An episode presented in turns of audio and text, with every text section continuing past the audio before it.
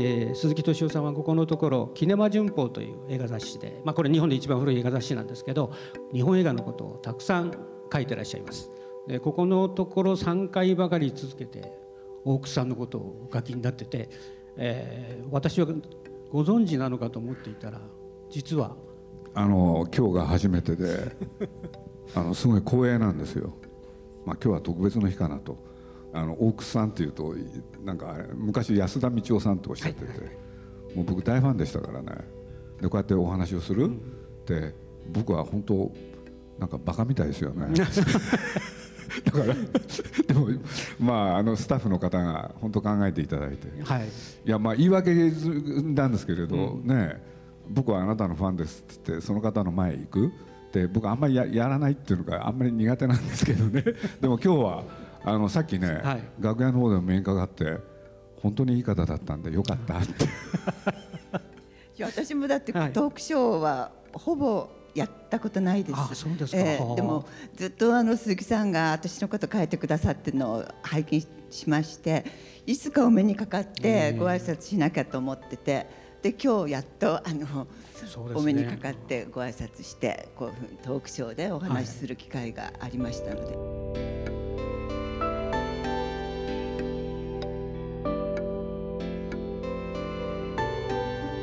鈴木敏夫のジブリ汗まみれ。今週は3月2日に調布市楠木ホールで行われた映画の街調布青春時代の撮影所。大楠道をかける鈴木敏夫トークショー上映会の模様をお送りします。これは映画の作り手にスポットを当てた映画祭として角川大映スタジオや日活調布撮影所など映画映像企業が40社以上集まる東京調布市で開催された映画の街調布シネマフェスティバル2019で企画されたトークショーです。聞き手は佐伯智則実行委員長です。まずはこんなお話から。今楽屋で伺ったらほとんど覚えてないっておっしゃったんでどうしようかなっていう。え覚えてない？あの本当にすっごいたくさん撮った時もありましたから覚えてないのと、はい、やりたくてやらやったんじゃなくてやらされてたっていうのがありましたし、はい、で好きな作品もそんなない。好きな作品は何ですか？それはずっと最近になってこの映画好きだったなと思ったのは東映で珍しく一本撮ったことがあって、はい、覚えてます。命札。はい山下耕作、はい、そうだ、はい、それは結構好きだったかなって最近いろいろあの質問があったので思い出したくらいで、はい、実はそれをリアルタイムで見てまして、はい、もう東映の映画に安田さんがあ大楠さんが出演される。俺で鶴田浩二さんと共演でしょ、はいものすごい期待でこれで見に行ってその期待が裏切られなかった。あそうですか。いやあのいやもうこれはね僕実はまあ告白するとですね、はい、まあ僕もその世代だから薬剤映画っていっぱい見たんですけれど、まあ、東映で作ってきた薬剤映画それから他の会社もやりましたけどね僕の中ではベストワンなんですよ。あそうですか。あの命札がああそれは私も公開時1970年ぐらいでしたっけ？ですかね。私あれ公開時風切りで拝見してます、はい、あのご覧になってない方には失礼なんですけど最後ものすごくシュールになるんですよ、ね、そうですね。あのでもあれはねやっぱり安田さんが良かったんですよ。そうですね。いや本当に僕はもうその一点で、うん、だから嬉しかったですよね、はい、だって僕はまあ多分デビューの近くからねもう座頭市からね私は負けないっていう源氏啓太さん原作の作品からずっと見てきて、これで見てきてたら突然東映の映画にねまあ東映映画僕好きでしたから、そこへ出演されるっていうんでねものすごい期待しましたよね。ただねね、日本映画が、ね、そんなに、ね、いい時代じゃなくて、まあ、途中まで良かったんですけどだんだん落ちぶれていく、はいはい、でそういう中でね、まあ、僕は安田さんのこと本当大好きでずっと見てて、まあ、細かい話までするとね安田さんが、まあ、いろんな週刊誌その他でグラビアにね出られたり、うん。いろいろあるでしょ、はい。い、っぱい集めてたんですよ僕。そうなんですよ。私がもう忘れてることも全部ご存知で。ああココレクターだったわけですね。いやだってねあの座頭市海を渡るなんていうのはね、はい。四国行く話なんですけれど、もうこれなんかねあのどこの週刊誌か忘れましたけれど、ええそしたらグラビアでね、はい。もうとにかくグラビアでもそれから当時テレビでも映画のニュースっていうのがあってそこでクローズアップされてたのがね、はい。全部安田さんなんですよ。これでまあそういう雑誌にもそのグラビアが出るでしょ、えもうそういうのをだからちゃんと切り取ってですね大事にファイルをしてはい。そんなことやってましたね。私はね自分のその雑誌の記事とかなんか全部捨てちゃうので一つも残ってないんですよ。でその時に何を喋ってたかはもう全然覚えてなくてあ多分鈴木さんの方がよくご存知 僕あの「週刊朝日」の表紙っはい。て覚えてます？覚えてないです。これいい写真なんですよ。も持ってきてもらえればよかったんですね本当に。いや今日持ってこようかと思ったんですけどね。えいやだからあの座頭市がね、はい。まあ多分ねまあいろいろ作ってきてというのはやっぱりマンネリだったんですよね、そういう時に安田さんが入ることで、あの映画がねもう一回蘇ったんですよ、はい。座頭市シリーズが、でそういうことで言ってもまあよくよくてね、とにかく僕は映画のコピーまで覚えてて。ね。新聞、まあ、当時映画やるっていうとね、あはいはいはい。映画あの新聞ででかい広告が出るわけですよ、そしたら忘れないですよ。そうですね。座頭市を初めて切った。位置が切られた。っていう位置が位位置を切っあたはい。人かもしれないですね。であれね、僕ちょっとおお伺いしたかったんだけれどえ「破れかぶれ？はい。遊興、はい限界遊興で、ええはい。僕あれも実は好きなんですけれど、えあれでも切ってますよね。えそれだから覚えてないんですすいません。要するに勝新さんをね、え来てます？二度切ってんですよ。あら。切ってますよ。確か。それで頭から血流すんですよ、えそうですか。で、階段の上にいらっしゃって、ええ。で刀を抜いてね、えそして勝新さんをね切るんですよ。でもき切って殺すことができないっていう、ええ。お龍さんという役なんですけれど、えご存知ですか？え 覚えてないんですよね。ああれ大岩楼とかいうあのえ？料料理料理屋さんかなんかの、ええ。階段のとこそうそうそう。そうろですよ。あのうん。だからね見てる方が覚えてるんですこういうことね。いや大体それはそういうもんですよ。あの人生においてね、え。まあいろいろあるけれどいろいろい、まあ、言うじゃないですか人に対して、でも言った方は忘れるけれど、言われた方は忘れないもんそれ、えっとやった方も忘れちゃってんですよ。そういうことですよいろいろやってるから。うんあのねすいません。わ破れかぶれはね、はいぜひ見てくださいかりました。で私あの自分のやった映画って一回しか見ないんですよ。あの死者というかゼロ号とか初号とえかそれだけで一回見て終わりなんです。あ劇場はい。二度と見ないです。ああ二度と見なはい。すごい。それは潔いな、ねそれは僕も少しわかるんですよ。潔いね僕もプロデューサーとしていろんな作品に関わったじゃないですか、はい。もう初号ゼロ号どっちか、はい。もうね見たらもう二度と見ないですよ。そうなんです。もうそういうもんですよジブリの映画でもね。そうです。覚えてないんです。だから細かいことをねいろいろ言われるとね困っちゃうんですよ。全然覚えてなくて。そんなもんですよね。そうです。僕ちょっとお伺いしたことが。はい。この映画の世界にははい。やっぱ入りたくて入ったんですね。いえあの 違います。あの正直。にいやスカウトですか？たまたま、うん。あの日活のあの監督とプロデューサーが関西にいらして、はい。それでお目にかかってはい。連れてこられて、であの行けば石原裕次郎さんに会えると思ってはい。日活に来たんですよ。はい。で写真撮っていただいて一本映画をやって、はい。もう帰ったんですけど、はい。その映画がシリーズで3本はい。なって、それから「風と木と空と」でさゆりさんと共演させていただいて、でもういいいやと思って、はい。十分ですって言ってまた関西に帰って、はい。大学に通い言い出した時に今度また勝さんからお大英でお話があって、はい。それでその時にあの大英の永田社長がいろいろデビューにあたってあの芸名をね3つぐらいなんか大変なあの生命学の先生につけてもらったと、うん。お前どれがいいかって言って。で一つ俺は一番気に入ってるのがこれだっていうのがそれだけ覚えてるんですか？花道へ。原道へ。だったんですよ。へでこの名前で一生行くのは嫌だと思ってこれ。でこの名前するんだったらもうやらないって言ってでそれでえらい揉めてそれで本名で行かしてくれるんなら女優やりますって感じで安田道夫で今まで来てで結婚して大楠道夫がまた本名で。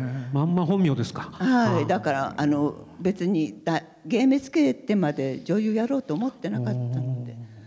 今日ね、こうやって僕も今日は初めてお目にかかれて本当光栄なんですけどね、もう自分でこうだって言ったら引き下がらないタイプですよね。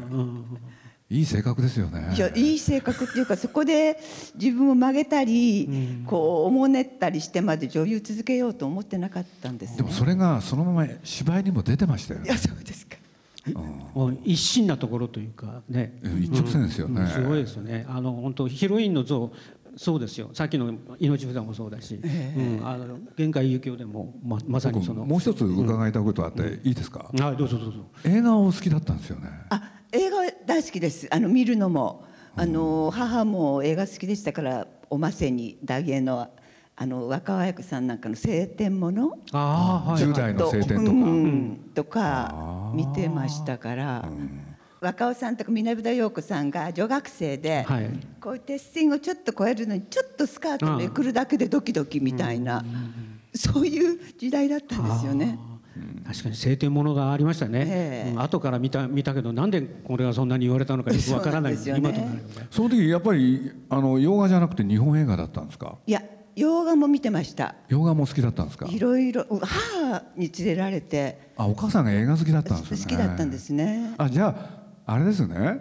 お母さんは女優になられたことをお喜び？そうでもなかったんです。そうですそうでもあの見るのと自分の娘がやるのはまた別だったなんだと思いますけども。いやもう一つ伺いたかったのはね、はい。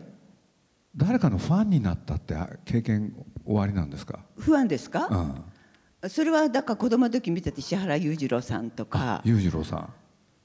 でも子供って言ったってもう中学生ぐらいじゃないですか。そうです。そうですよね。ええだから裕次郎さん石原裕次郎さんの映画はほとんど見てると思います。あそうなんですか。はい。ですから日活にルンルン連れてこられたんですよ。なるほど。それで写真撮っていただいて、裕次郎さんと、もうそれで満足しちゃって。じゃあもうドキドキだったんですねその時は。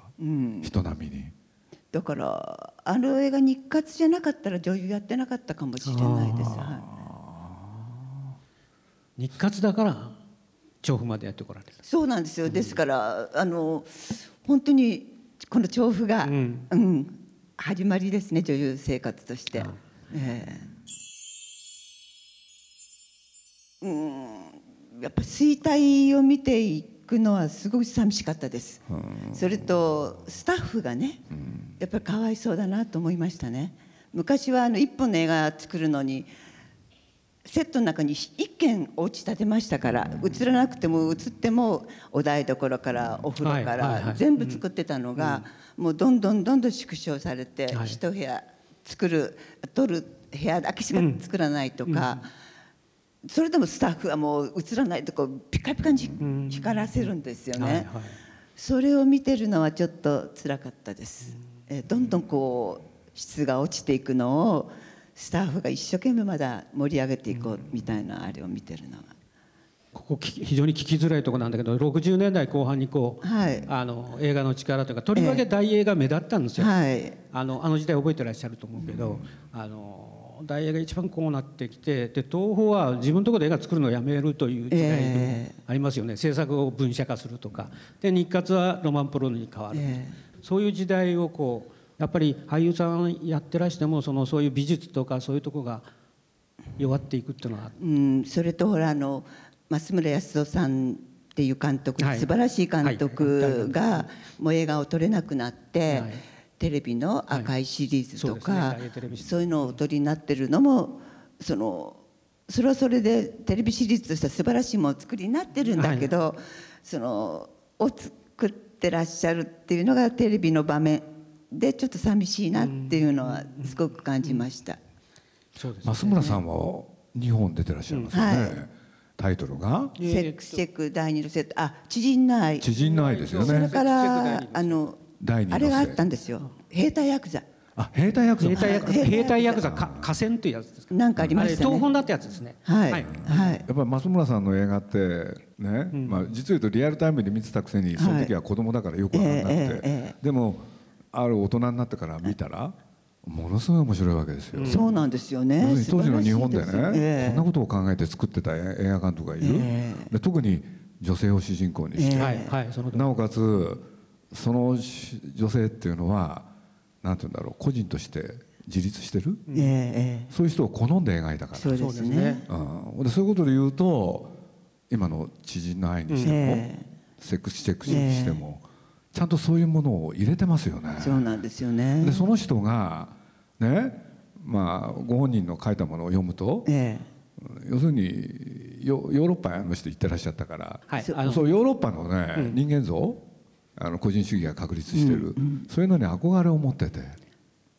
これで 日本ではそうじゃないと、男と女の関係でいうと女はね男についていくもの、ええ。そうそれが嫌で、ええ。そう好んでね。いや若尾さんの場合もそうだけれど、ね、日本ではありえなかった。女性でありながら近代的個人として確立してる、そういう人を好んで描いた、えでその人がですね晩年えええ。関西舞台に映画を作るんですよね最後。増村さんですか？そうなんですよ。ああれですね。曽根崎大地の子守歌とかね。うん。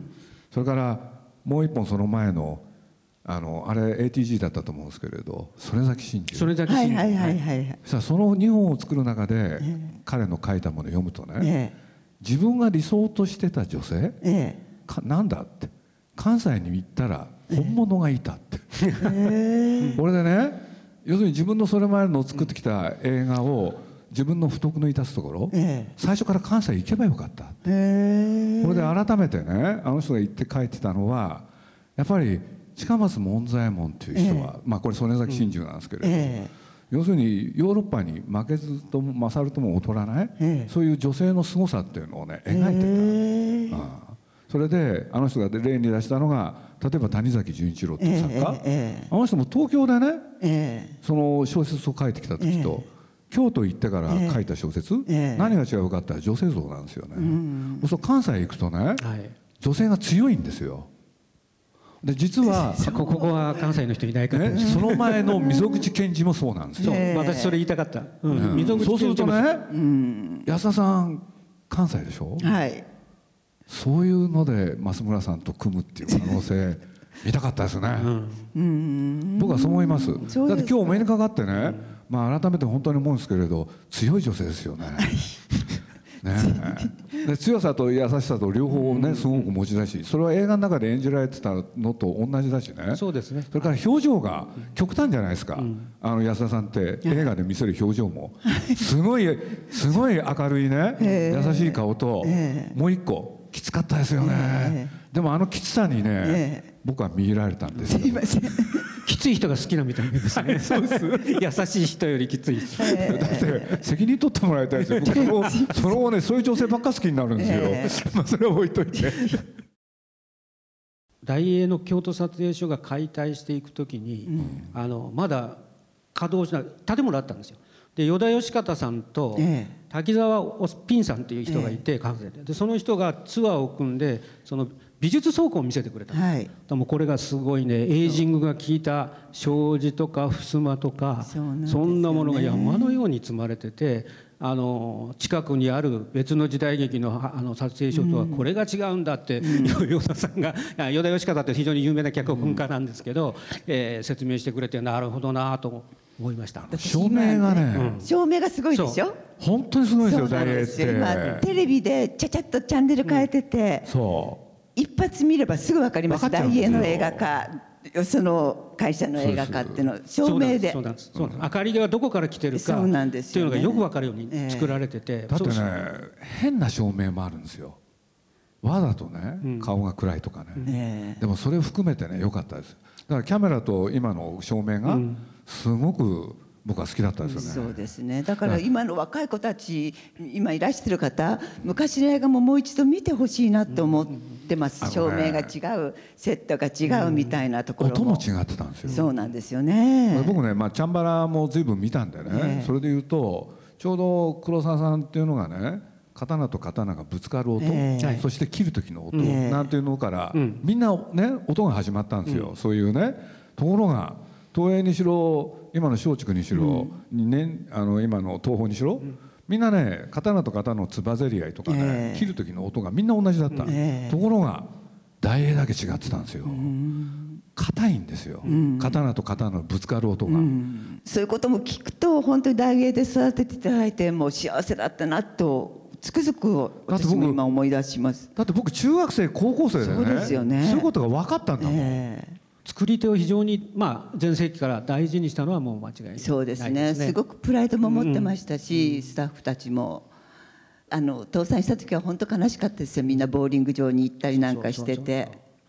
みんな見てくださいねもう一度。あのビデオでもいいから本当に昔の大映の映画も見ていただきたいなってもあの簡単に映像が作れる時代になったからこそ逆に以前ほらの方がどれだけ苦労してたかというかね。絵作りがどんなもんだったか苦労っていうよりね、あれは楽しんでますよ。ああはいはい。ね、例えば眠り清志郎でしょ、はい。眠り清志郎だったら何やってもいいかなっていう、そういうね職人さんのなんかがあるんですよ、そうですそうです。だから何が起きてたかって言ったら楽しんでますよね、僕はそう思いますけどね、座頭市海を渡るからはい。うん十年経って。はい。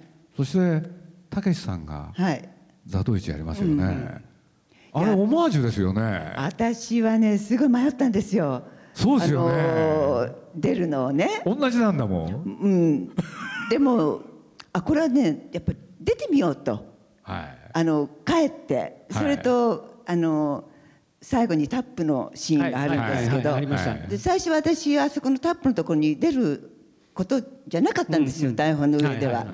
で最初にたけしさんにお会いした時にここに出してくれって言ったんです。でないとたけしさんのあの座頭市に出る意味がないと思ったんですね、私。その前に勝さんの素晴らしい座頭市もやってるし、でたけしさんの座頭市に出るにはこの最後のタップのシーンにで踊るしには踊るしかないなと思ったたけしの座頭市には。はいはいそれでたけしさんにあの行って踊らせていただいたんですけどプロデューサーが「いや普通の役者さんはねあのやりたいですけどこのタップだけはちょっと堪忍してください」っていう役者が多い中で。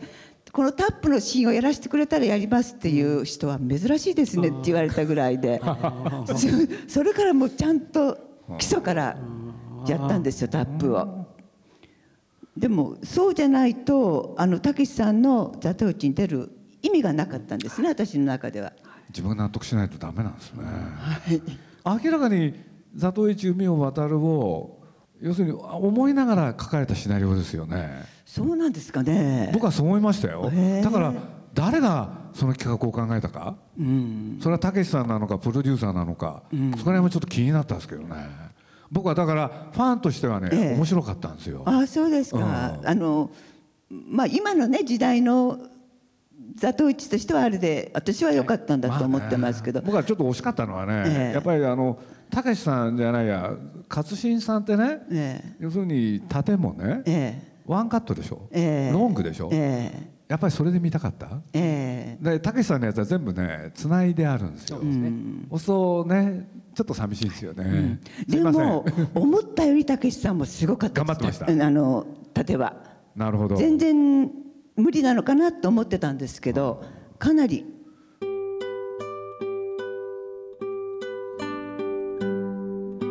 映画の街調布。青春時代の撮影所大楠道夫×鈴木敏夫トークショー上映会いかがだったでしょうか？大楠さんの大ファンと公言している鈴木さんの嬉しそうな感じが伝わったでしょうか？ご興味のある方は大楠さん出演の映画をぜひご覧ください。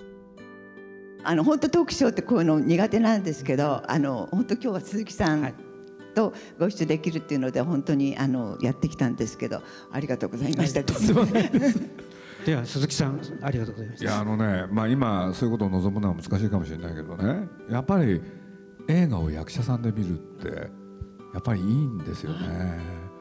僕自身がねやっぱりそれは監督だとか、まあ、キャメラマンとかシナリオとかいろいろあると思うんですけれど、映画を役者さんで見る、そうするとね映画って本当にもっと面白いんですよ、そう思います。はい、ありがとうございました、えー楽しいお話を伺えて幸せでした。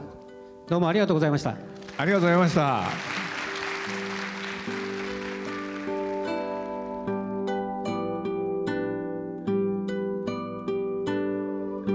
鈴木敏夫のジブリ汗まみれ。